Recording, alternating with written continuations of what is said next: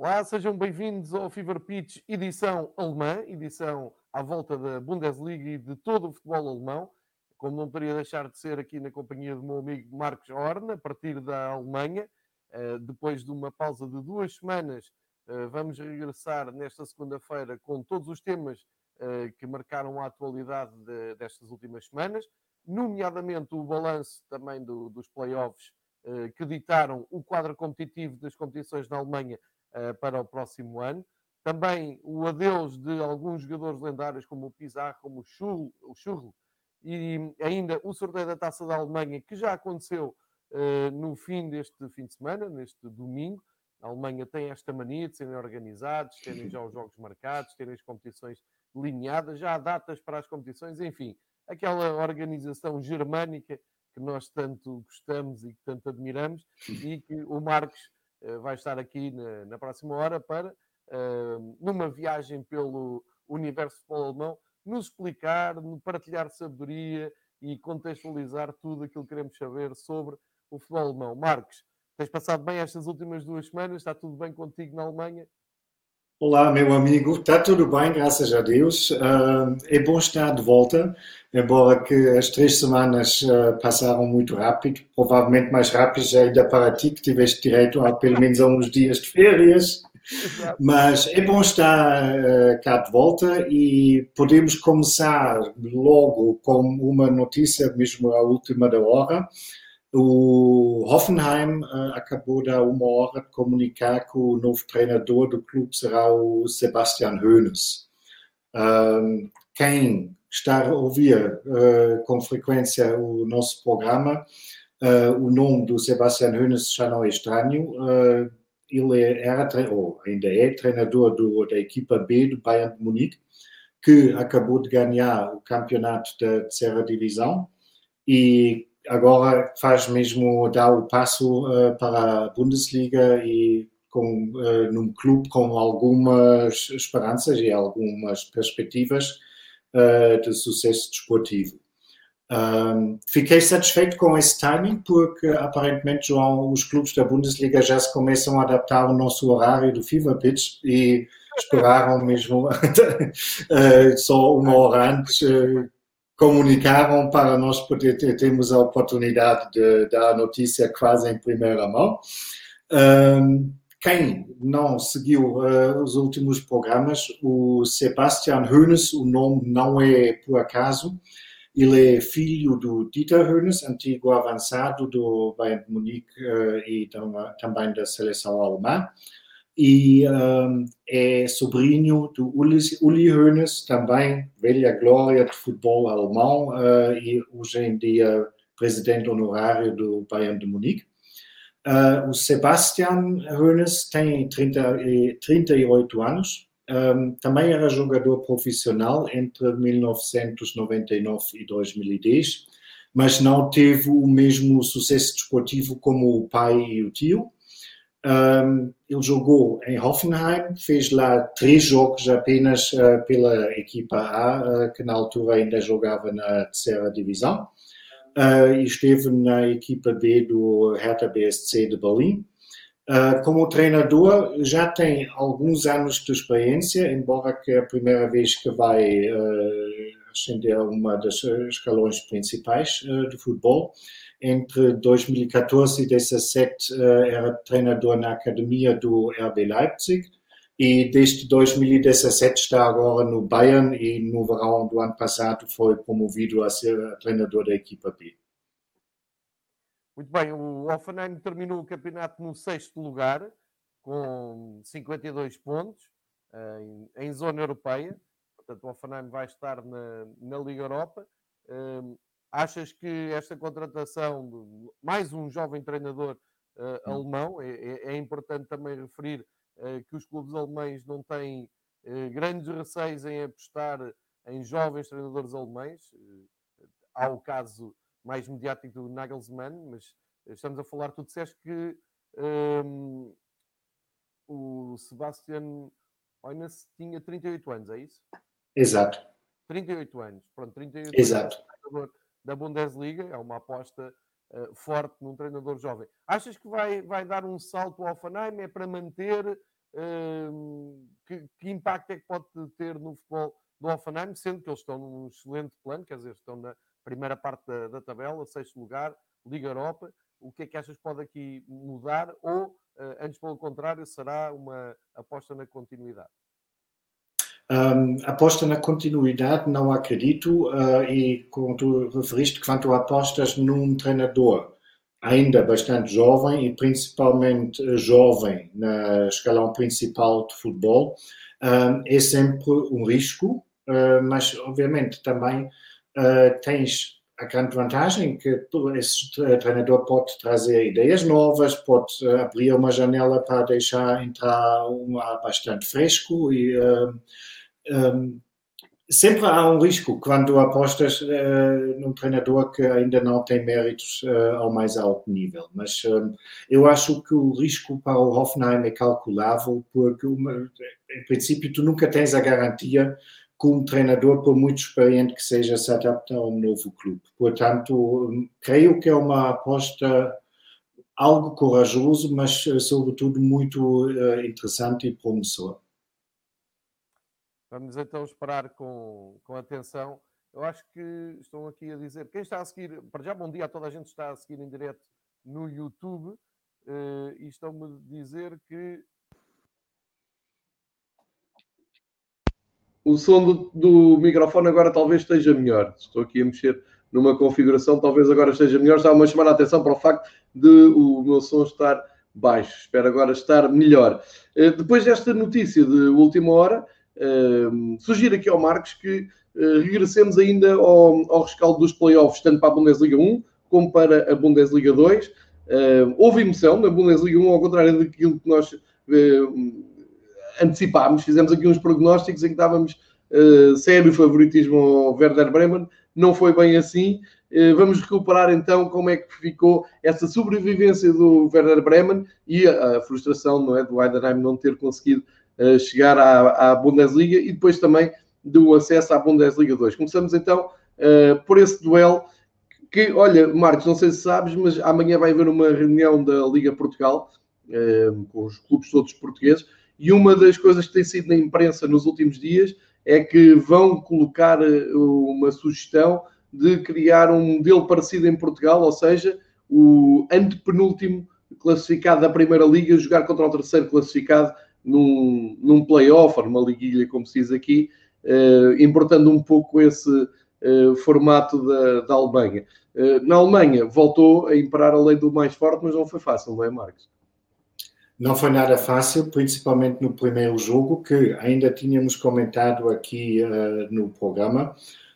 como já passar, passou algum tempo, é só para recordar, a primeira mão em Bremen terminou sem golos.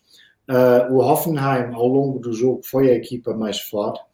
Uh, na segunda mão, uh, o momento chave do jogo já aconteceu aos dois minutos, quando o, o, Heidenheim, eu disse Hoffenheim, a salvo eu, mas eu, obviamente, o, o, os bravos do Heidenheim, aos dois minutos já marcaram um autogolo e com isso, obviamente, precisaram de marcar uh, dois golos, uma vez que aquela regra dos uh, golos fora também são válidas nos... Exatamente. Uh, e o que, mais uma vez, está um bocado na, na, reflexão se faz realmente sentido em jogos tão decisivos, uma vez que... Ainda por cima agora sem público. Exatamente, e o jogo terminou uh, com um empate a dois golos. O, o Bremen foi melhor uh, do que no primeiro jogo, a verdade seja dita, mas também uh, foi complicado ser ainda pior do que no, na primeira mão. Não foram brilhantes, mas principalmente depois com aquela autoconfiança suplementar de estarem a ganhar o jogo logo aos dois minutos, um, deu para gerir. Um, o Heidenheim apenas empatou cinco minutos antes do final do jogo e nos descontos o Bremen outra vez uh, ficou uh, em vantagem por 2 a 1 um, e aos 98 minutos, salvo eu, o Heidenheim ainda empatou com um penalti. Mas, obviamente, é aquela coisa 0 a 0, 2 a 2, um fica na primeira divisão, um fica na segunda. Um, era desejável, havia realmente um vencedor uh, nesses dois jogos. Um, o treinador do, do Bremen, acho que dentro de uma frase fez o resumo completo da, da época do Bremen, quando disse foi uma época de merda com um final feliz. tudo dito. Está tudo dito. Tá, futebol é simples.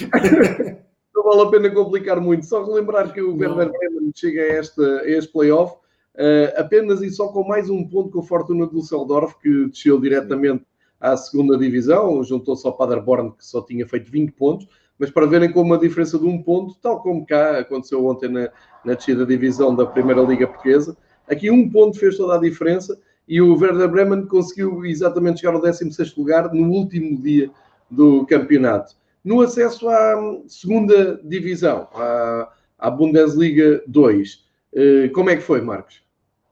tivemos o duelo entre o histórico Nuremberg e o Ingolstadt, que também já tinha jogado na primeira divisão, não há muito uh, tempo. Uh, foi mesmo um final dramático uh, da época de 2019-2020, porque outra vez não tivemos um vencedor, assim dito, porque na primeira mão, em Nuremberg, o Nuremberg ganhou uh, por 2 a 0. Um, estava ao longo do jogo completamente eh, superior ao adversário. O 2 a 0 foi mesmo pouco, deviam ter ganho por mais. Uh, no Ingolstadt uh, notou-se claramente o, o desgaste uh, de, uma, de um recomeço muito, muito duro, com 11 jogos em 5 semanas. o Ingolstadt, durante parte do jogo, quase não esteve presente em campo. Um, o Nürnberger, também na segunda mão, durante a primeira parte, eh, está, criou boas ocasiões para, para ganhar, ou para aumentar, digamos, a, a vantagem. Um, mas depois deu jus à, à, velha sabedoria que quem não marca sofre, porque na segunda parte estava um Ingolstadt completo, irreconhecível, uh, marcaram uh, três golos dentro de 13 minutos, e com isso já estavam na, na, segunda divisão, uma vez que o 3 a 0 tinha sido um, suficiente. Só que aos 96 minutos o Nuremberg consegue marcar o golo da honra nesse jogo para o 3 a 1 e com isso garantiram a manutenção na segunda parte. E quem nos vê uh, no YouTube a fotografia do jogador de, de Ingolstadt uh, diz tudo sobre os sentimentos uh, do clube da terceira divisão, que num resultado global de 3 a 3 não conseguiram subir ou regressar para a segunda divisão. Um, o, a, a segunda mão uh, desses playoffs foi bastante, criou bastante interesse no público. Um, o jogo foi transmitido em sinal aberto e teve 3 milhões de espectadores, que para um playoff entre segunda e terceira divisão não é nada mal. E temos que acrescentar ainda a esses números os espectadores que vêm nos canais pagos da Dazon e da Amazon. Muito bom, grandes números, muito interessante essa, essa, esse detalhe. Realmente é verdade, a Alemanha é um país maior, mas são 3 milhões que se interessam por futebol e não uh, o futebol assim tão mediático, futebol competitivo, mas não tão mediático. Uh, para fechar este capítulo de, destes playoffs, uh, quero deixar aqui uma ideia que, que ainda ontem debatemos também no, no episódio com os três rivais. Estávamos a falar de, desta possibilidade de importarmos esta ideia para o Campeonato Português. O Campeonato Português parece-me que é claramente pouco. O Miguel tinha dito isso, é, é, claramente pouco, é para maquiar uma falta de competitividade enorme, mas eh, até demos este exemplo da Alemanha. Eh, Marcos, a ideia que fica é que estes playoffs acabam sempre, ou quase sempre, por beneficiar a equipa que está no escalão um, ehm, superior, porque senão os orçamentos eram iguais, a qualidade dos plantéis eram iguais. Isto é uma última oportunidade, um, um último suspiro para a equipa que está num escalão inferior uh, se agigantar, se superar a si própria e conseguir ali um feito. Uh, é verdade que há ali, como tu dizes, um, um surpreendente equilíbrio entre o Werder Bremen e o Heidenheim, mas isto diz mais da, da, do desastre que foi a época do Bremen, como disse o seu treinador, do que propriamente de, da falta de competitividade do Heidenheim, porque eles andaram bem e subiram. E eu não sei até que ponto é que isto em Portugal uh, as diferenças ainda sejam mais marcadas, ou seja, que a equipa que esteja na primeira divisão, e também acho que vão tendo a, uh, propor da segunda divisão para a terceira, acho que acaba sempre por ser uma zona de conforto para as equipas que estão na divisão superior. Não sei se tens essa noção, não sei se consegues essa comparação entre o campeonato português e o alemão. Se no alemão já é difícil, no português acho quase impossível. Uh, digamos assim, o fosso entre o terceiro classificado da, um, da, Liga, da, da, segunda divisão em Portugal e a primeira divisão, certeza deve ser maior do que na Alemanha. Um, tu tens razão, na, na liguinha entre primeira e segunda divisão, agora nove vezes uh, o clube da primeira conseguiu a manutenção, só em três ocasiões a equipa da segunda divisão conseguiu subir. Uh, curiosamente, entre a segunda e a terceira divisão, exatamente ao contrário. Por regra, vai subir a equipa da terceira divisão e a da segunda vai descer para a terceira. Isso foi agora se okay. a memória não me falta, estamos a falar, incluindo agora a manutenção do eh, quatro vezes eh, as equipas da segunda conseguiram manutenção e oito vezes eh, as da terceira foram subir. Um, esse, esse modelo da liguinha ou dos playoffs não é completamente unânime, porque obviamente é um jogo ou dois jogos de alto risco para os participantes. Ao contrário, obviamente, todos os adeptos de futebol que não são adeptos de daqueles clubes que participam adoram o espetáculo, porque estamos a nos deliciar com o sofrimento dos outros e uh, temos finais e tens aquele drama e aquele, uh, aquela tristeza absoluta e, e a alegria, em, de, de, pronto, todos os ingredientes de uma, de uma final e isso obviamente é giro para quem não está diretamente envolvido. É, fui muito feliz com o Hamburgo em alguns playoffs, uh, mas Sim. aquilo é um sofrimento que ninguém, ninguém merece. Uh, colocando então aqui um ponto final na, no quadro competitivo, ficam conhecidas as equipas da, dos principais campeonatos da, da, Alemanha. Já vamos mostrar as datas de regresso, já vamos eh, projetar o que é que vem aí de futebol alemão. Agora vale a pena fazer aqui homenagem a dois grandes jogadores e começar pelo Cláudio Pizarro, aos 41 anos, o Cláudio Pizarro abandona o futebol e deixa atrás de si uma carreira, eu diria, lendária, uh, com grandes, grandes momentos e fica ligado, nomeadamente, ao Werder Bremen, uh, com passagem pelo clube mais do que uma vez, mas também quem se lembra do peruano a jogar no Bayern de Munique, também teve, teve impacto. Uh, Marcos, como é que foi a, a despedida? Como é que a Alemanha se despediu de um jogador lendário que aos 41 anos ainda jogou na, na Bundesliga. Uh, é verdade, isso obviamente é sempre um, um, momento um bocado de saudosismo, porque ele, o, o Cláudio Pizarro foi mesmo um dinossauro na, na, na Bundesliga. Ele estreou-se é. ainda no milênio passado, uh, porque foi para a Alemanha em 99.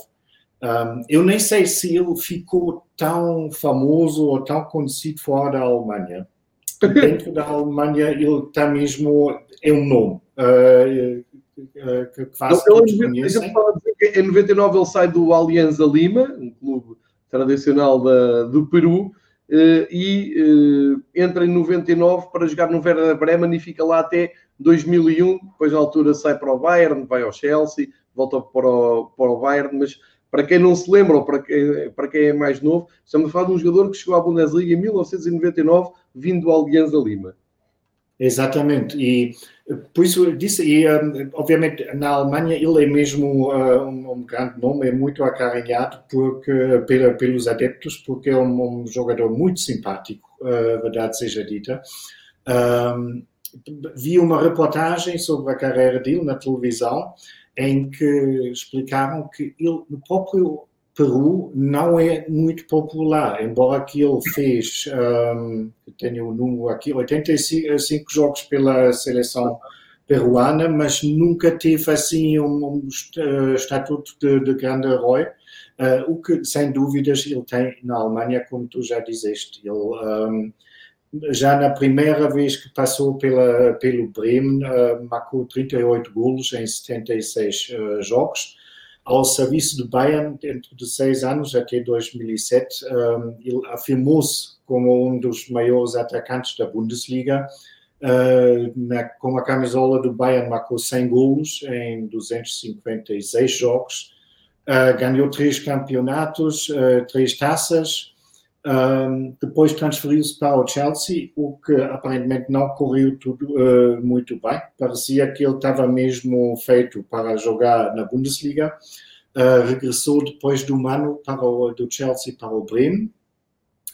Um, com o Bremen chegou à final da Taça UEFA, que o uh, Werder perdeu com o Shakhtar Donetsk em 2009. Uh, e na mesma época ainda ganhou a taça da Alemanha com o Bremen, portanto ele também ganhou alguns títulos. Uh, tem aquela, aqueles dois amores dentro dele, uh, que é o Werder e o, Bayern. ele em 2010 finalmente ultrapassou o Giovanni Elba, do antigo jogador do Bayern, como, maior, como, como estrangeiro com mais golos na história da Bundesliga. Ele um, ficou com esse estatuto até o ano passado, quando foi um, ultrapassado pelo Robert Lewandowski. Um, ele, em 2012, então, regressa outra vez do, do Bremen para, para, para o Bayern.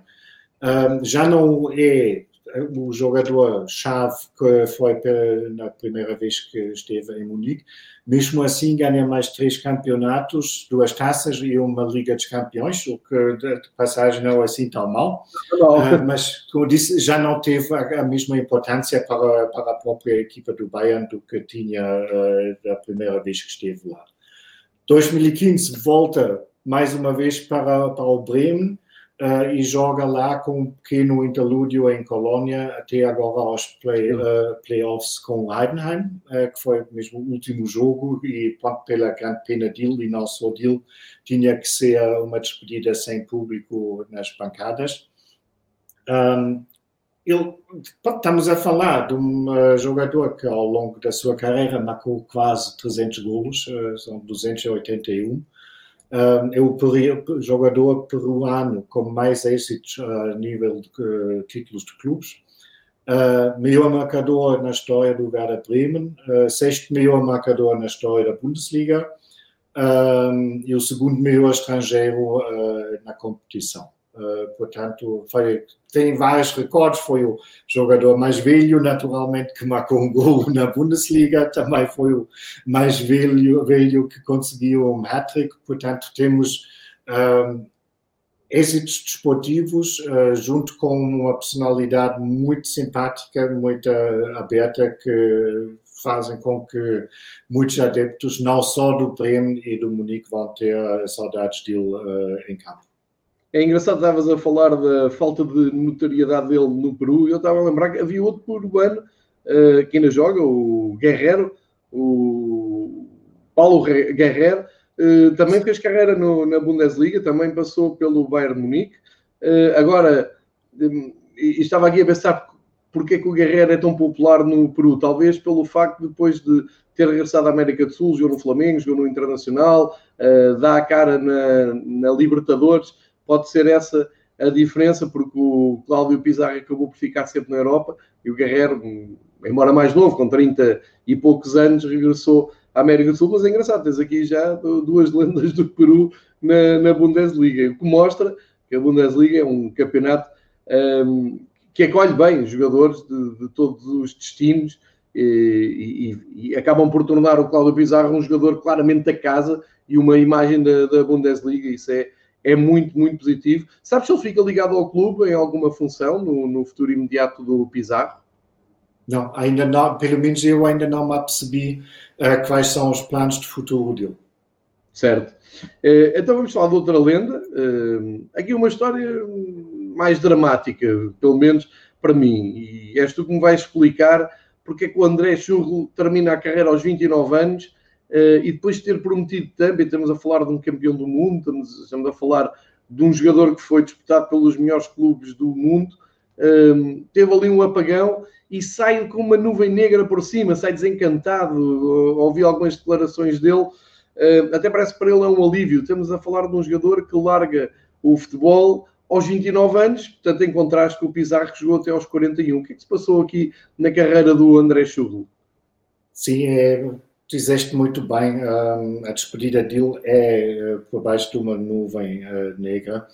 Um, e curiosamente, o Borussia Dortmund perde nesse verão os dois jogadores que estiveram na origem do gol da vitória da, da federação da, da seleção alemã uh, no Campeonato do Mundo no Brasil em 2014, porque o Mario Götze também vai deixar o Borussia Dortmund, embora que não vai terminar a carreira, mas uh, foi através de um, de um, de um flanco de, do Schürrle para o Götze que a Alemanha marcou uh, no Brasil o gol de vitória contra a Argentina. Portanto, os dois, e o Götze também não está num momento feliz uh, da carreira. Um, o André Schürrle, depois da, ter comunicado que vai uh, pendurar as, as chuteiras mesmo, deu uma entrevista bastante extensa a, uma revista conceituada na Alemanha, o Spiegel, e explicou um bocado os, os, motivos porque já não quer jogar mais futebol, porque ele não está lesionado, ele está fisicamente bem. Um, mas ele falou muito nessa entrevista sobre, digamos, os problemas que os jogadores mais sensíveis uh, enfrentam no mundo de futebol. ele primeiro de tudo descreveu o Mundial de 2014 uh, como o momento mais feliz, uh, não só da carreira, mas da, um, da vida dele, e explicou um bocado que na altura uh, sentiu-se muito acarinhado e muito seguro na, na, seleção, no, no, no meio de, daqueles jogadores. E depois, quando regressou para o Chelsea, na altura treinado por Mourinho, caiu para o buraco mais profundo uh, possível para ele. E se não, ele não relacionou isso ao Mourinho, só para não criar falsas uh, impressões, mas em geral disse ele ficou num buraco. Um, ele falou muito da pressão.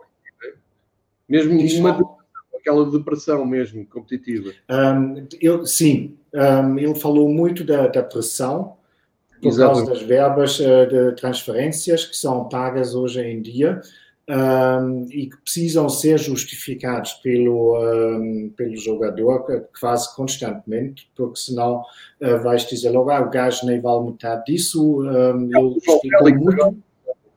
Exato, ele explicou muito a pressão que isto para um jogador mais sensível um, pode causar. Um, e pronto, de alguma forma lamentou-se que o futebol profissional já não permite, ou talvez nunca permitiu, uh, um jogador mostrar os verdadeiros sentimentos. Um, e ele passa a citar, diz apenas o desempenho no relevado conta. Vulnerabilidades e fraquezas não são permitidas, os jogadores têm que desempenhar um certo papel para sobreviver no mundo de futebol. Caso contrário, perdemos o emprego e já não vamos encontrar outro. Um, e isso acho explica um bocado que um, a pressão que os jogadores sentem. Um, acho uma não são só os clubes, uh, os uh, adeptos têm uma grande culpa uh, também nessa não todos os adeptos, obviamente, mas uma certa parte de adeptos também tem uma grande parte de culpa quando basta ver num dia qualquer os comentários que são feitos sem um mínimo de respeito, sem uh, sem limites praticamente em relação aos jogadores que são insultados por tudo e por nada. E acho que não é complicado imaginar que, primeiro, ninguém gosta de ler uh, isso uh, sobre si próprio, e, em segundo, obviamente, há pessoas que conseguem lidar melhor com isso e há pessoas mais sensíveis que têm muito mais problemas com isso. Por isso, mais uma vez, talvez serve de alerta. Uh, para com que as, as, maneiras que se trata uh, de futebolistas que, sem dúvidas, têm uma vida privilegiada, têm, por, por, norma, pelo menos nos clubes do topo, ganham muitíssimo bom dinheiro, uh, mas que não pode valer tudo uh, e que a pressão, principalmente, não, não leva a lado nenhum nesses casos. Futbolisticamente, com que recordações é que ficas o André Churro? Lembras-te de algum gol, algum jogo? Alguma época que tenha marcado mais, ficas com uh, uma boa imagem do, do jogador, não, uh, para além de, destes problemas. Ele no auge chegou a prometer muito. Uh, como, é que, como é que tu vês a, a carreira dele? Bom, ele era uma das grandes, grandes promessas do futebol alemão e principalmente nos uh, primeiros anos na, na, primeira divisão em Mainz e em Leverkusen, ele uh, brilhava mesmo uh, como, como lateral esquerdo. Um, um, ele depois foi para o Chelsea, depois mudou para o Wolfsburg, foi para Dortmund e do Dortmund foi emprestado duas vezes. Primeiro para o Fulham e depois para o Spartak de Moscou, onde o empréstimo terminou prematuramente por causa da pandemia. Um, momento mais alto que um clube que não um, adepto que não é adepto de um uh, dos clubes onde ele jogou foi obviamente aquela final no mundial de 2014 exatamente. Uh, quando a Alemanha ganha no Brasil o, o mundial. É lamenta-se não é que é um, é um jogador que sai aos 29 anos é mesmo como tu dizes é um bom pretexto para refletirmos também, para não olharmos uh, para os jogadores todos como, como um todo, uh, que são todos uh, imunes à, à, pressão de fora, e, e, há coisas do nível psíquico que um, explicam muitas vezes o rendimento ou a falta de rendimento dos jogadores, e depois só no fim, depois muita cobrança, depois, como tu dizes, adeptos, imprensa, cair muito em cima dos jogadores, e depois no fim uh, percebe-se que afinal estava a haver aqui um, uma grande injustiça à volta de um jogador que pode não suportar a pressão ou psicologicamente pode estar afetado. Eu, eu estava a ouvir e estava-me a lembrar que uh, a maior parte do, do, tempo este ano de conferências de imprensa do Simeone foi a justificar a contratação do João Félix. Uh, quando falas numa flash com o João Félix, vais perguntar pelos 120 milhões. E o, o miúdo, que é um miúdo, não tem absolutamente culpa nenhuma do valor de, por qual foi, foi transferido e, e, e pelos 120 milhões ele não passa a ser logo o melhor jogador do mundo, passa-se o mesmo agora com o Mbappé que se lesionou uh, e, e, em França há ali uma corrente meia maluca, diria eu, a dizer qual é que é a irresponsabilidade por um Mbappé a jogar uma final da taça, sim, era uma final da taça, dava um troféu, mas agora estão a imprensa francesa muito preocupada com a possível ausência do Mbappé na Champions League o Mbappé tem 20 anos, é um miúdo, uh, e isto tudo uh, explica que às vezes os anos passam, os jogadores uh, demoram a, a imporem-se e estão aqui as explicações. O caso do Churro fica como um excelente exemplo para, para refletirmos e, e se calhar ele até pode ter um papel importante, e na Alemanha eu sei que há muito essa preocupação, uh, se ficar ligado ao futebol, se ficar ligado à comunicação, se ficar ligado uh, a comentador desportivo, por exemplo, ele pode, com o testemunho dele e com a experiência dele, uh, trazer alguma pedagogia, uh, até para os próprios comentadores, para os próprios adeptos, para a imprensa, uh, se, se ficarem ligados. Não sei qual é que vai ser o futuro dele, mas vamos acompanhar com, com atenção. E, e, porque estamos a falar do Dortmund, há uma grande transferência, mais uma a envolver o Dortmund. O Dortmund está sempre envolvido em grandes transferências. Foi ao, ao Inglaterra, ao Birmingham, buscar um miúdo de 17 anos, muito falado já há muito tempo na, na Inglaterra, uh, não é surpresa para ninguém, é o Jude Bellingham. Uh, agora, antes de mais nada, e antes da tua opinião sobre esta transferência, e já estamos a ver aqui o todo estiloso Jude Bellingham, uh, duas, duas notas. Uh, o Birmingham gosta tanto do miúdo de 17 anos resolveu tirar a camisola com o número dele. Uh, isto é, é, enfim, é um absurdo. Os ingleses às vezes têm desses delírios, mas pronto, isto foi muito falado, foi, foi engraçado. Uh, e mostra também o, o apreço e o carinho que há do, do, clube pelo jogador e do jogador pelo clube. Segundo, para quem não viu, procure nas redes sociais, faça uma busca ao dia em que o Jude Bellingham chega ao Dortmund, ou é anunciado no Dortmund, e vejam como as redes sociais oficiais do Borussia Dortmund uh, recebeu o inglês uh, adaptando a música Hey Jude dos Beatles para dar as boas-vindas ao Jude do Birmingham. Isto é um belíssimo exemplo de como se trabalha as redes sociais, eh, sempre com um travo de humor, sempre com um travo de ironia eh, e sempre muito assertivas. E no jogador propriamente dito, eh, estamos aqui à procura do novo Sancho, não é? Do novo, de uma nova aposta inglesa, é isso que estamos à procura no, no Dortmund, não é? Sim. Um, ainda em relação à apresentação, João, quem não conseguiu ver, um, o Dortmund tem um mascote que é uma abelha e puseram a, a, a abelha tocar guitarra, o Hey Jude dos Beatles, e depois puseram vários jogadores um, a cantar a música que obviamente estava ninguém sabe cantar, eles estava mesmo foi foi muito muito engraçado o que fizeram lá. E uh, é um bocado uma dose de digamos não é tão patético a maneira como, como fizeram isso. Deu para rir, foi, foi, foi muito simpático. Isso acho que também é importante para, digamos, humanizar um bocado aquela, aquele mundo de futebol profissional, porque nem é sempre preciso pintar um logo, um puto de 17 anos como um super-herói ou um galáctico, ou seja o que for. Um, o Dortmund pagou 25 milhões uh, pelos serviços do Bellingham, que, outra vez, nos dias de hoje, antes uh, da pandemia, era quase uma pechincha. Um, ele fez, nessa época, apesar de ter, estar aí o vídeo exatamente, Ah, eu posso pôr um pouco de som, sim, sim, só, só um pouco para vermos isto.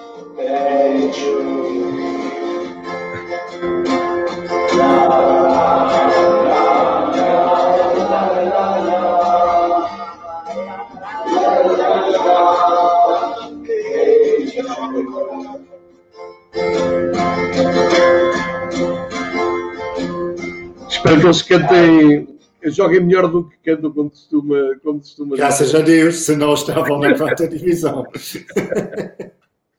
Não, mas é muito engraçado. Não, estava bem feito, isso fora da questão. Um, o próprio Bellingham, eu sinceramente acho, não sei se é uma boa política do Birmingham City agora não atribuir a camisola, mas porque ao fim e ao cabo estamos mesmo a falar de um puto de, de 17 anos, mas isso eles têm que saber. Uh, ele fez mais que 40 jogos oficiais nessa época pelo uh, Birmingham City, o que já mostra, apesar de ainda nem ser maior de idade, uh, a importância que aparentemente já teve nessa equipa, um, que está na Championship na Inglaterra. Um, o diretor desportivo do, do Dortmund, o Michael Zorc, um, caracterizou o Bellingham como um oito clássico, muito forte, tanto no jogo ofensivo como na defensiva. Portanto, parece, pelos, pelas declarações um, até agora, um, consegui ouvir, estão mesmo dispostos a tentar dar desde o início um lugar no 11 uh, inicial. Um, ele assinou um contrato apenas até 2023, porque mais do que três anos ainda não são permitidas uh, para jogadores que não são maiores de idade. Uh, mas parece que ainda existe uma opção de, de mais dois anos. Um, ao que se podia ler na imprensa, havia vários clubes uh, com grandes nomes que estavam interessados nos serviços dele. Uh, Falou-se do Bayern, do Chelsea, do Manchester United, mas também da Juventus e do Ajax. Um, e como tu já disseste no início, uh, João, e muito bem, um, o Dortmund um, conseguiu se estabelecer mesmo como um dos primeiros endereços uh, para jovens talentos. Eles, é um estatuto que eles uh, mereceram ao longo dos anos, porque não, é, não seria a primeira vez que o Dortmund iria conseguir mesmo desenvolver com o cuidado necessário um, uma jovem promessa. E porque já tivemos isso no caso do Christian Pulisic, tivemos no caso do Dembélé, o Jadon Sancho, o Giuseppe Reina, agora o novo super-homem do Dortmund, o Haaland. Um, quer dizer, parece que tem mesmo agora, no entanto, são conhecidos um, que têm jeito para desenvolver os talentos e que para um puto nessa idade talvez seria a melhor opção ir para o Dortmund do, do que para um Bayern ou um Chelsea. Por isso tem que estar parabéns, os parabéns ao Dortmund que conseguiram uh, nesse, nesse sentido. Eu acrescento também que há, há, vários rumores, pelo menos a imprensa internacional fala, fala, muito de um forte interesse no Manchester United no Geno de Sancho.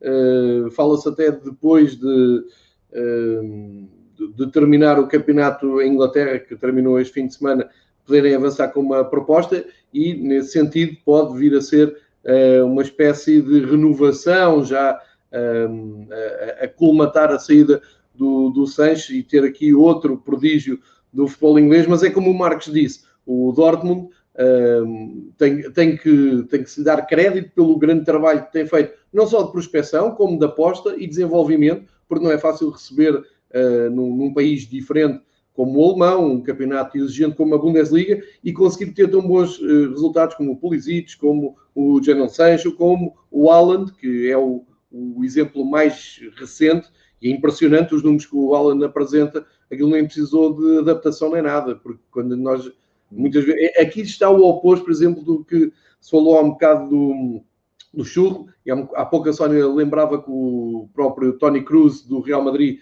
deu razão e diz que é, é muito compreensível tudo o que o, o Churro disse, mas repara, tens, jogador, nenhum jogador é igual. Uh, ou, ou, há níveis de jogadores com comportamentos diferentes. O Alan é, é, um bicho, não é? Chega à Alemanha, aquilo jogar na Áustria ou jogar na, na Alemanha é a mesma coisa, é indiferente jogar na Liga dos Campeões ou jogar no Campeonato Austríaco, e é assim, não precisou de tempo de adaptação. Eu lembro-me sempre em, em, Portugal, o Jonas chegou e toda a gente dizia que não, não ia dar, que era velho, que já não ia pegar, e acabou como uma lenda do Benfica. Ou tens no Sporting o Acosta, no primeiro ano era para ser dispensado e depois foi importantíssimo. Ou seja, mais, mais uma vez, de novo, vou insistir neste, neste ponto.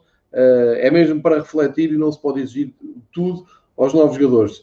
Um, de qualquer maneira, vou, vou sublinhar, uh, vejam o trabalho fabuloso que se faz nas redes sociais na, na Alemanha. O Marcos já nos tinha trazido aqui alguns exemplos um, de, até de interação de contas oficiais na Bundesliga e na Bundesliga 2, uh, sempre pautados por inteligência e humor, que acho que é isso que falta ao futebol. Eu não vou dizer ao português, vou dizer ao futebol de uma maneira em geral. E por isso é que gostamos também tanto do futebol alemão.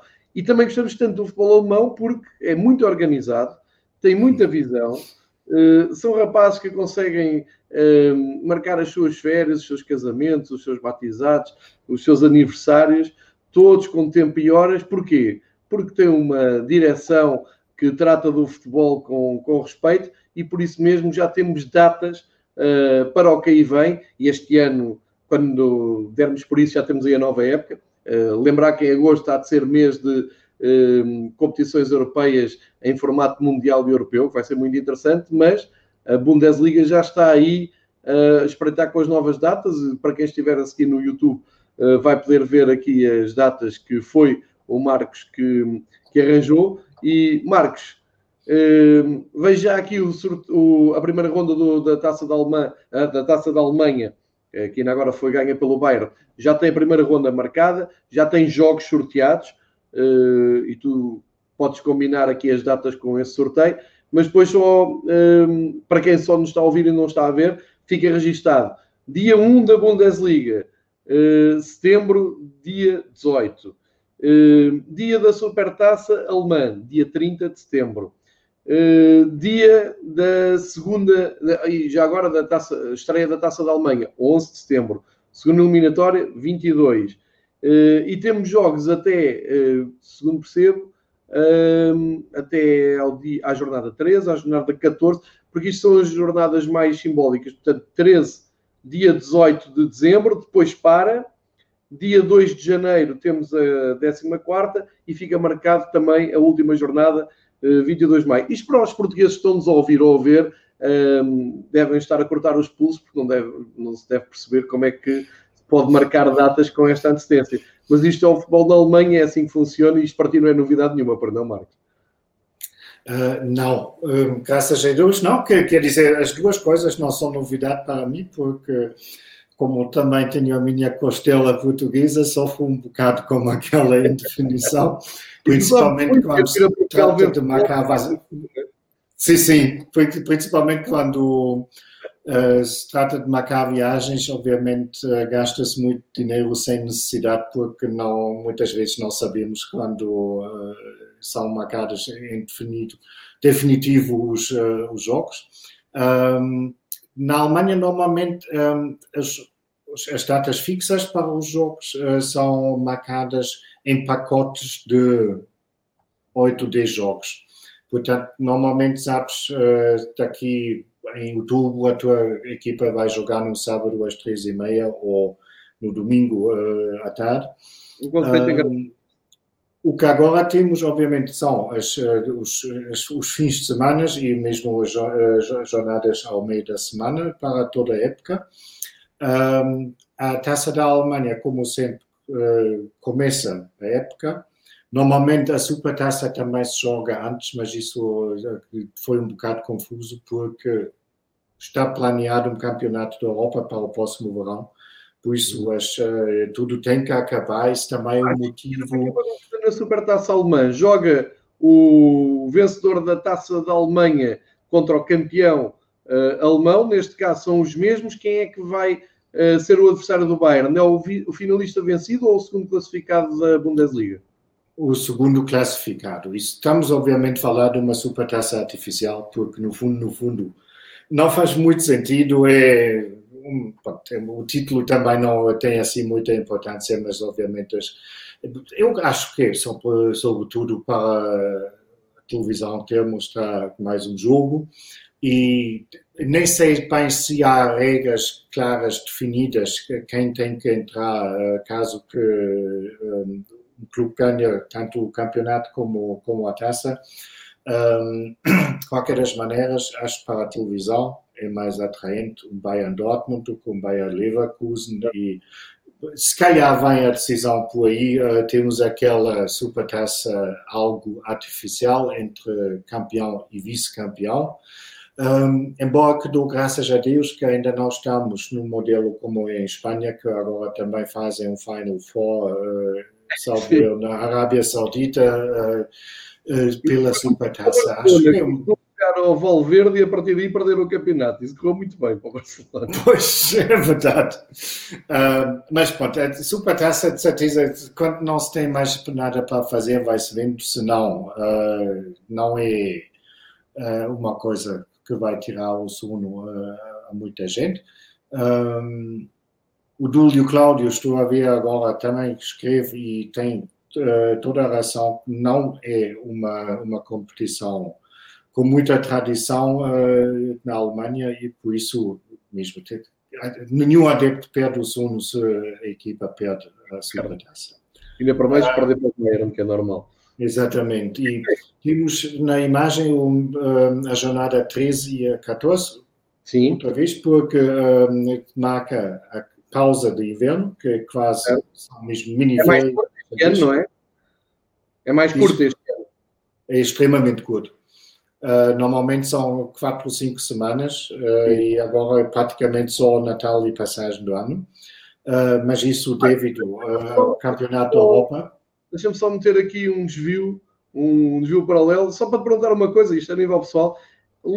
Tu lembras-te quando havia as paragens, tu dizes de 5 semanas, para aí, 4, 5 semanas, paragem de inverno na Alemanha, daqueles torneios de futsal que as equipas faziam uh, com transmissão em direto, penso que no canal SAT 1, acho, acho que estou a dizer bem, uh, e que nós tínhamos aqui acesso, já não sei bem como, nem porquê, mas aquilo fazia-nos as delícias em janeiro, porque as equipas iam com os jogadores profissionais para torneios de futsal para manterem a atividade. Hoje, hoje seria impossível.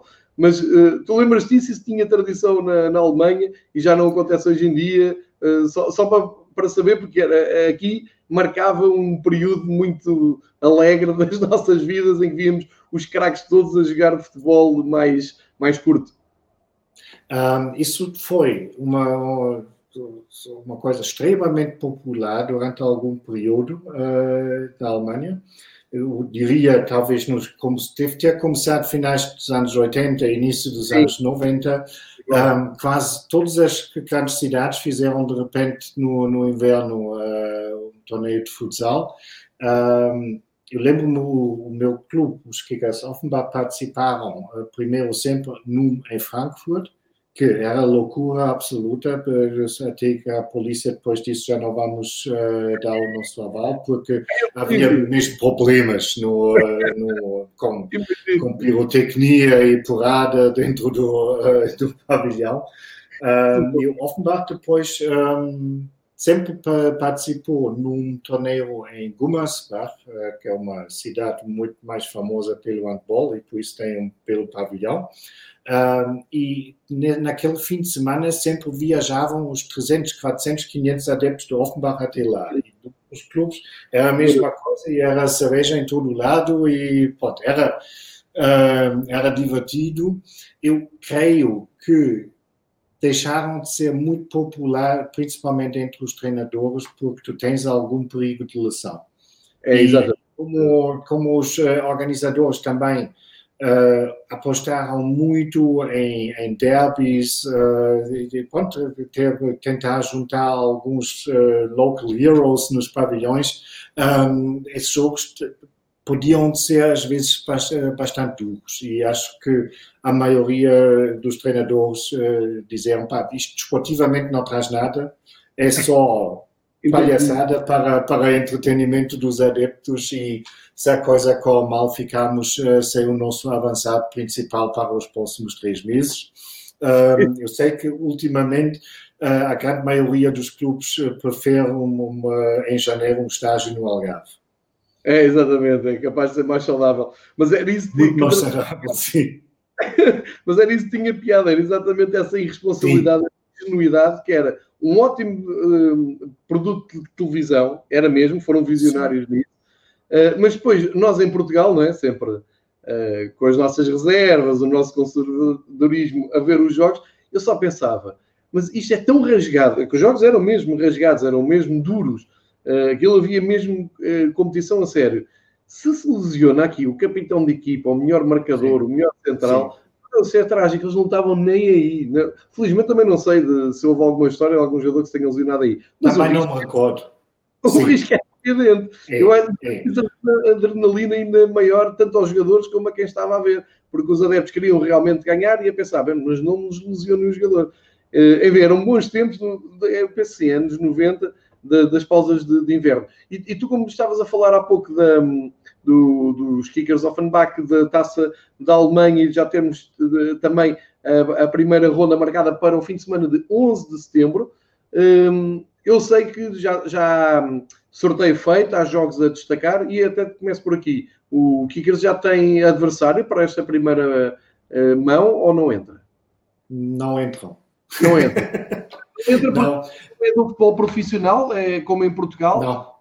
Um, se calhar é interessante explicar como funciona, porque isso também uh, explica porque desta vez, ao contrário do, do que é costume, um, ainda há muitos jogos que não são bem definidos quem vai defrontar quem.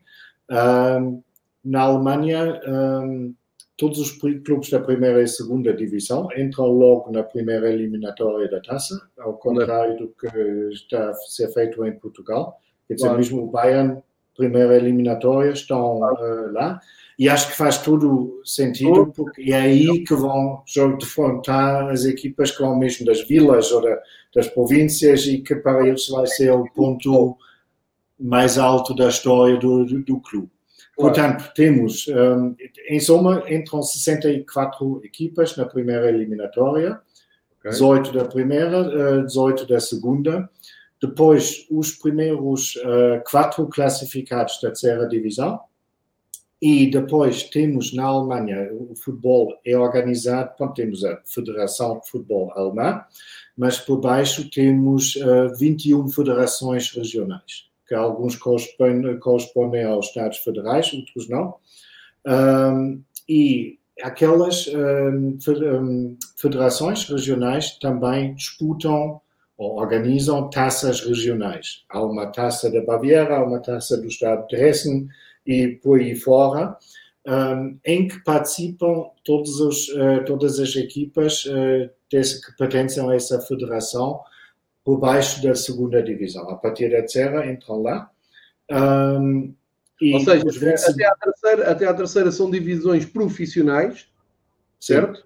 E da Sim. quarta para baixo é que, vamos comparar isto aqui, são as amadoras, são as, eh, as regionais, as distritais, só para fazer Sim. aqui uma comparação, em Portugal só há duas divisões profissionais, na Alemanha há três, e o que o Mário está a explicar é da terceira para baixo, entram nesses, nesses torneios de, de, Estado, vamos dizer assim. Temos cinco. Um, a quarta divisão, por exemplo, está dividido em cinco campeonatos, embora que na quarta divisão tu tens uma grande mistura, tens clubes tal como o meu Kickers Offenbach ou o Rot-Weiß Essen ou Alemanha Aachen, que são perfeitamente clubes profissionais, jogadores profissionais, um, mas tens outros clubes em que tens até mesmo um, pessoal que ainda está a trabalhar uh, além de futebol.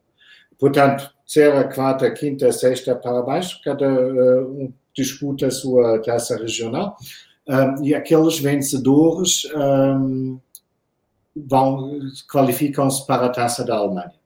Um, e para fazer os 64 uh, clubes, como só temos 21 federações, uh, as três maiores têm direito a dois lugares na taça. Okay. E uh, o problema esse ano foi como, a partir da, da quarta divisão, um, a temporada foi mesmo cancelada um, também as taças federais uh, não foram terminadas. Uh, portanto, temos agora alguns estados que ainda faltam disputar os quartos de finais. Um, tudo tem que estar pronto no 22 de agosto, porque isso um, é uma coisa, algo tradicional, no entanto, a Federação uh, pôs muito empenho em estabelecer esse, esse dia que se chama o dia das finais dos amadores, em que são dois dias em que são num fim de semana em que todas as finais das taças uh, regionais são disputadas e a televisão estatal, a AD, dá cobertura de todos os jogos em direto. Quer dizer, começam às 11 da manhã e vai até às 8 da noite em dois dias e tudo transmitido em direto na televisão estatal em sinal aberto. Um, e é uma grande festa de futebol, não, não há outra maneira eh, a dizer. Está muito em jogo, porque, obviamente, para um clube da quinta divisão, uh, o dinheiro que podes ganhar em participar já na primeira eliminatória na, uh, da Taça da Alemanha é um bocado como um clube da primeira divisão que se qualifica para a Liga dos Campeões, porque as verbas são relativas. E, um, portanto, agora vai ser uma corrida eh, para tudo, todas as taças eh, federais estão terminadas em 22 de agosto. O motivo que fizeram o sorteio já agora, em que faltavam ainda 23 participantes para apurar, uh, dos 64, ou com outras, um terço ainda não é conhecido, uh, foi que disseram que os Uh, o conceito da higiene e aquelas normas que vão ser respeitadas vai ser, vai ser muito complicado para alguns clubes mais pequenos, por isso queriam dar o máximo de tempo de, de preparação para Sim. os clubes organizaram os jogos em casa até 11 de setembro. No dia que faltam, em 23 jogos, faltam sempre um adversário. Uh, entre os jogos que já estão confirmados, como dois participantes fixos, uh, destaque para um muito apetecível Duisburgo contra o Dortmund, que é um derby entre uma equipa de serra e primeira divisão. O Nürnberger contra o Leipzig também pode prometer. E, obviamente, o teu HSV está a jogar em Dresden, que vai ser. Dresden é outra vez pena que não sabemos se vai haver muitos, se haver poucos espectadores. Eh, isso era casa cheia garantida em, em termos normais, em tempos normais. Tenho muito medo de Dinamo Dresden-Hamburgo na primeira eh, eliminatória da Taça Alemã. Pode acontecer. Depois podem se concentrar a subida. e fizeram uma grande contratação. Uh, João, não sei se está percebeste. Lembras que falámos do Klaus Jasula, o homem com mais uh, cartões amarelos na história da Bundesliga? Lembro-me, sim, senhor. Ele, é ele era jogador do Offenbach. Eu, tipo que joga sempre de capacete. Sim, sim. Um, a imagem dele lá. Agora, novo, novo jogo, nova contratação do Hamburgo. E é, é bom. Promete um futebol uh, bonito. Vai um bocado na direção daquilo que nós já falámos, eh, João, que mesmo com a contratação do novo treinador uh, do, do Osnabrück, se calhar estão mesmo uh, decididos de mudar a estratégia e vão apostar mais em jogadores que conhecem a realidade da segunda divisão e sabem o que é preciso lá. É melhor, é. É melhor trazer rapazes com fibra, porque aquilo, a reta final do Hamburgo foi, foi muito fraquinha. Mas sim, eu, Já eu, tem fibra. eu, vi, vi no Twitter do, do Hamburgo e vi a fotografia do jogador com ar angelical mas mesmo assim tem aquela memória fotográfica. Mas eu já vi este jovem em algum lado. Fui ver Isto o nome. programa. já demos destaque a este guerreiro, sim senhor. Sim. Muito bem-vindo ao Hamburgo. Temos um homem para jogar de máscara, é, é porreiro. Hum, olha, vamos falar de patrocinadores, é uma, um tema que tu sugeriste, acho isto sempre muito interessante. Temos aqui os patrocínios da Bundesliga. Eu, eu tinha reparado quando isto foi anunciado na, nas redes sociais, estes uh, valores que envolvem os name, namings do estádio, que é uma coisa muito, muito normal da Alemanha há muitos anos, os estádios da, da Alemanha terem, terem os nomes. É uma coisa que em Portugal ainda faz aqui muita, uh, muita espécie nos, nos, grandes, mas é uma coisa perfeitamente normal e que dá dinheiro, é, é preciso pensar nisso. Um, e também incorpora patrocínio de, nas camisolas, mas nas mangas, é um patrocínio mais pequeno, além daquele principal que, que aparece. Aliás, deixa-me dizer, bonitas camisolas têm aparecido na, na Bundesliga 1 e 2, uh, numa altura que muito fashion, que é de apresentar os equipamentos novos, algumas camisolas muito bonitas a aparecer, depois podemos também falar nisso em próximos programas, mas uh, temos aqui então o contrato e o valor em milhões de euros. Uh, Marcos, é muito dinheiro em qualquer um dos clubes, como, como se vê. Isto explica muito também o poderio da Bundesliga, não é, Marcos? Uh, sim, embora que também, obviamente, temos um grande esforço uh, nas verbas, porque temos um Wolfsburgo no topo da tabela que uh, recebe 70 milhões da Volkswagen, incluindo o nome do estádio, mas isso obviamente é uma ajuda direta da Volkswagen para o clube que praticamente pertence à empresa. Uh, um Bayern München, por outro lado, recebe 45 milhões só pela publicidade na camisola. Uh, temos depois um Dortmund que recebe 35 milhões, aí temos uma, uma um gap de, de 10 milhões, que, não, que sempre é dinheiro, não é?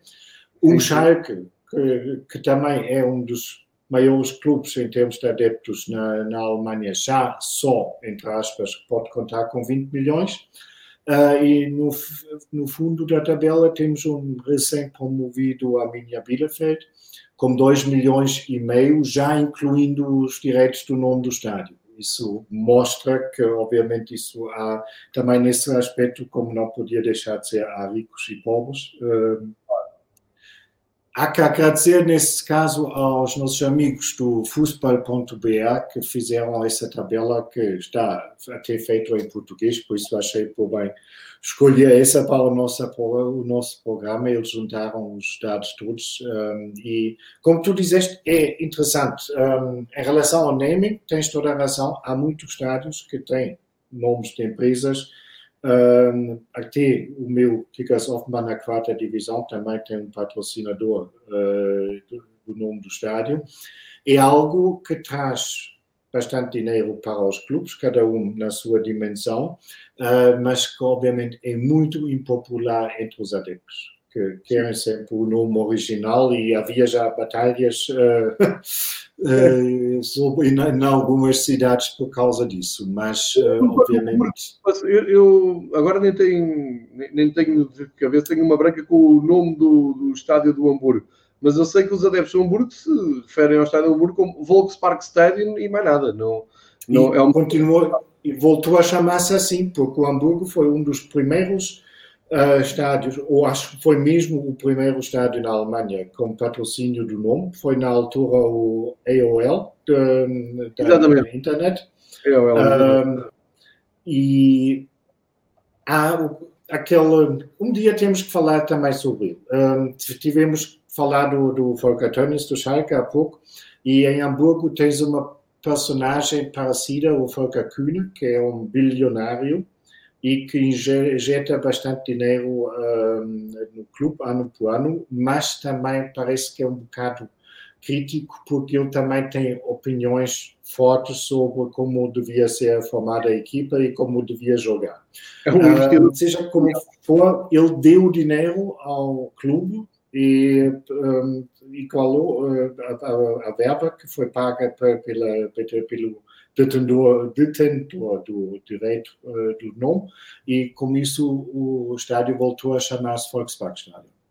É, é, que é aquilo que era chamado. Chamamos a atenção para o, para o facto de uh, a tabela que estamos a ver da, dos nossos amigos de futebol da, do Brasil, uma conta que devem seguir nas redes sociais, Instagram e Twitter, que fazem um excelente trabalho. Um, isto não engloba uh, dinheiros de televisão, portanto, quando dizemos que o não. É só camisola. Exatamente.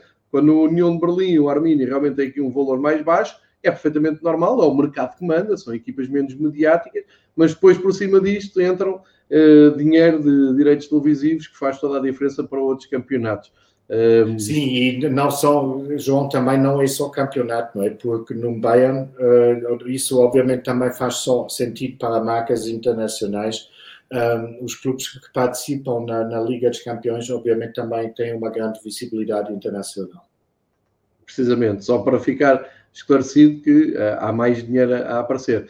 Para o último tema, vamos falar do público, numa altura em que não se sabe, uh, já temos datas para o regresso do futebol, mas ainda não se sabe uh, em que termos. Há, há muitos clubes, sei que o Leipzig, por exemplo, fazia questão de já ter pessoas no estádio. Nós não sabemos nada sobre o futuro imediato das competições. Já é bom termos futebol, se for com um público melhor. Uh, e para termos uma ideia, eu vou tentar, para quem chegue no, no YouTube, tenho, estou a apresentar aqui uma tabela um, ehm, com a média de assistências de, de público pelos estádios da primeira, uh, da primeira não, de todos os, os clubes uh, profissionais, está aqui o Stuttgart que não é da primeira, e o Armini, uh, e o Marcos traz-nos esta, tabela também para, para mostrar uh, como há, há, muita gente a ir aos estádios na Alemanha.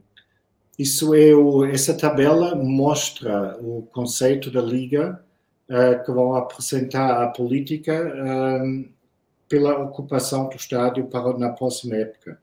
Por isso está a incluir ah, o Stuttgart e o, e o Bielefeld. Deixa-me deixa só explicar para quem não está a ver. Um, para já tenho que recuperar aqui a tabela. Para quem está a ver, fica um pouco pequenino, mas consegue-se perceber. Um, uh, exemplifica aqui o caso do Bayern, Marcos, para quem nos está só a ouvir, perceber os números que estamos a falar. Tu consegues ler os números, João? Porque para mim é muito pequeno no momento. Está muito pequeno, está muito pequeno. Estou a tentar. Estou a tentar agora pôr maior, uh, mas pronto, na primeira coluna vejo 27.855 espectadores. E na agora segunda... consigo ver. Tá. Agora consigo ver. Um, portanto, peço desculpa por essa confusão, mas. Um, não, não, mas é que é pequena aqui no ecrã. O conceito da, da federação basicamente prevê que metade uh, dos lugares sentados podem ser ocupados e 12,5% dos lugares de pé.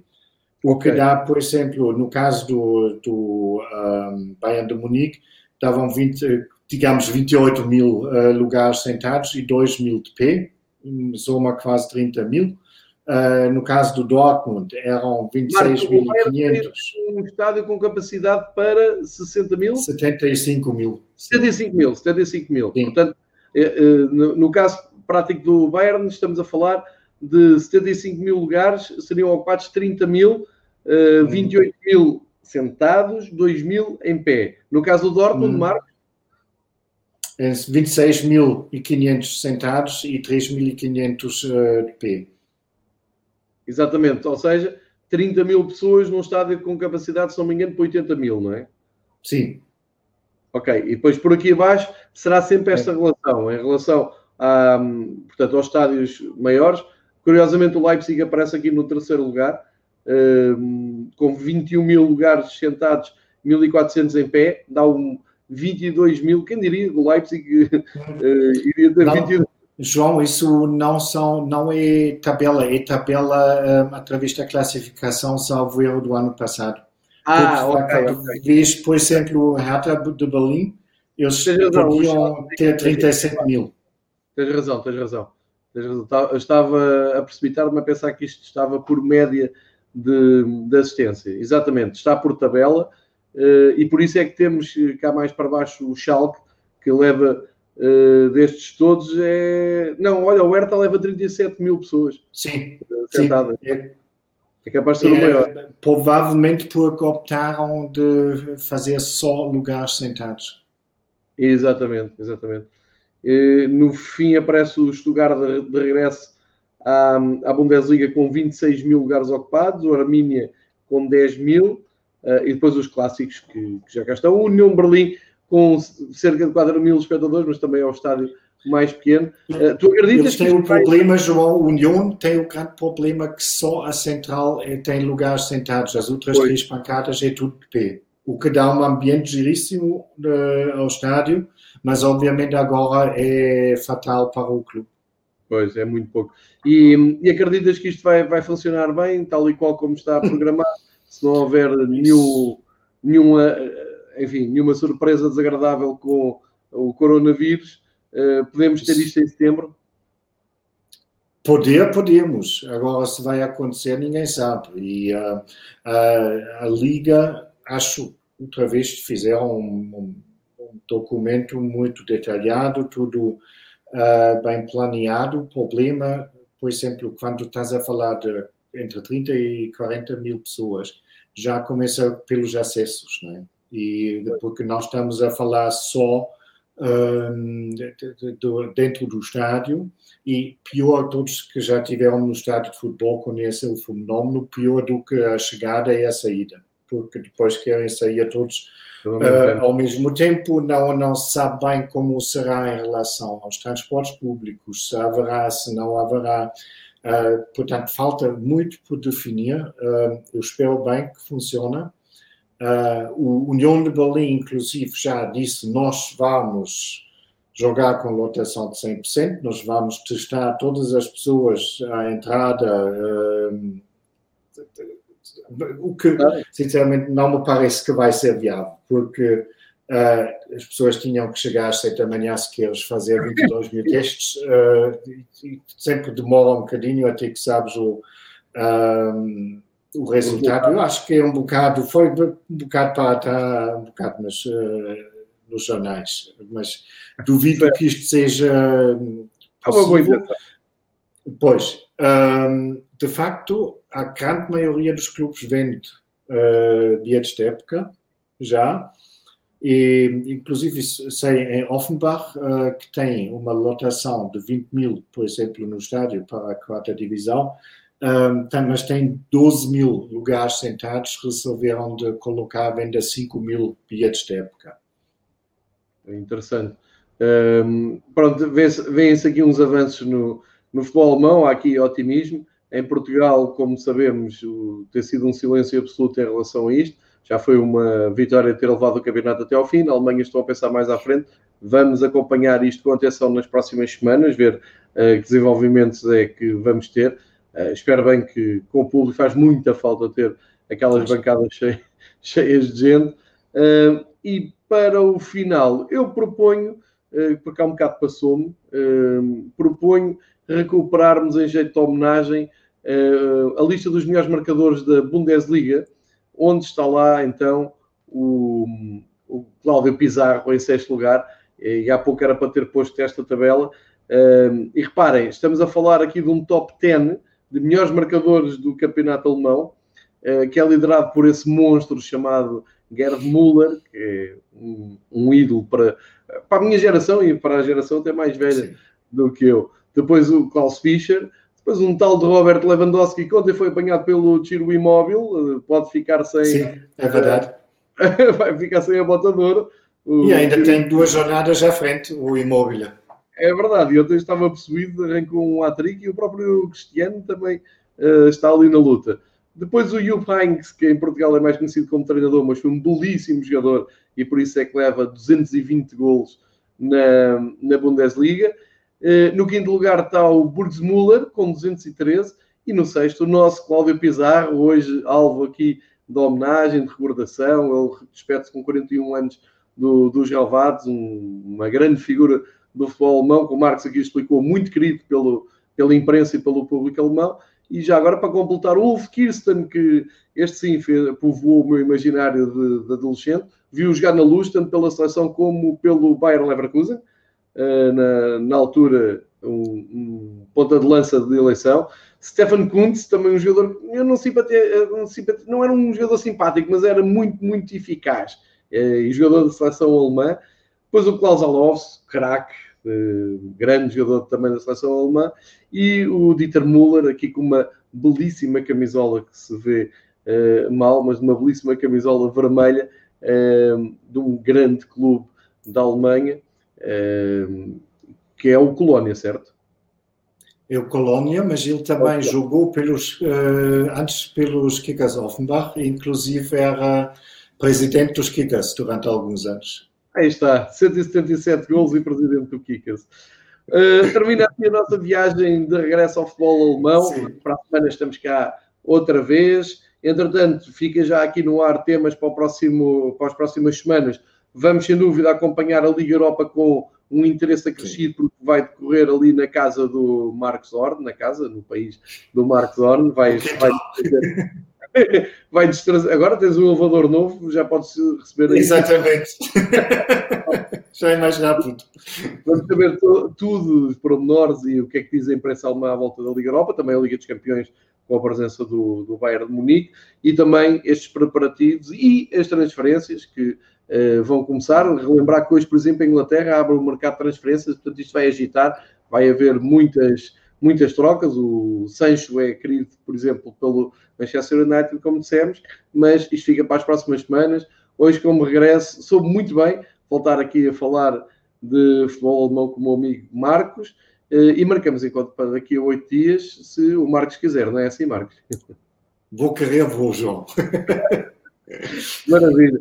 Obrigado a todos os que me seguiram aqui em direto no canal do, do, do YouTube. Voltem para a semana. Quem for ver eh, em diferido, eh, já sabem que depois podem ouvir outros episódios também eh, em relação a outros campeonatos, aos principais campeonatos da Europa, mas esta semana também vamos ter algumas surpresas, vamos tentar fugir, um, agora que os campeonatos estão a parar, vamos tentar aqui trazer outros temas.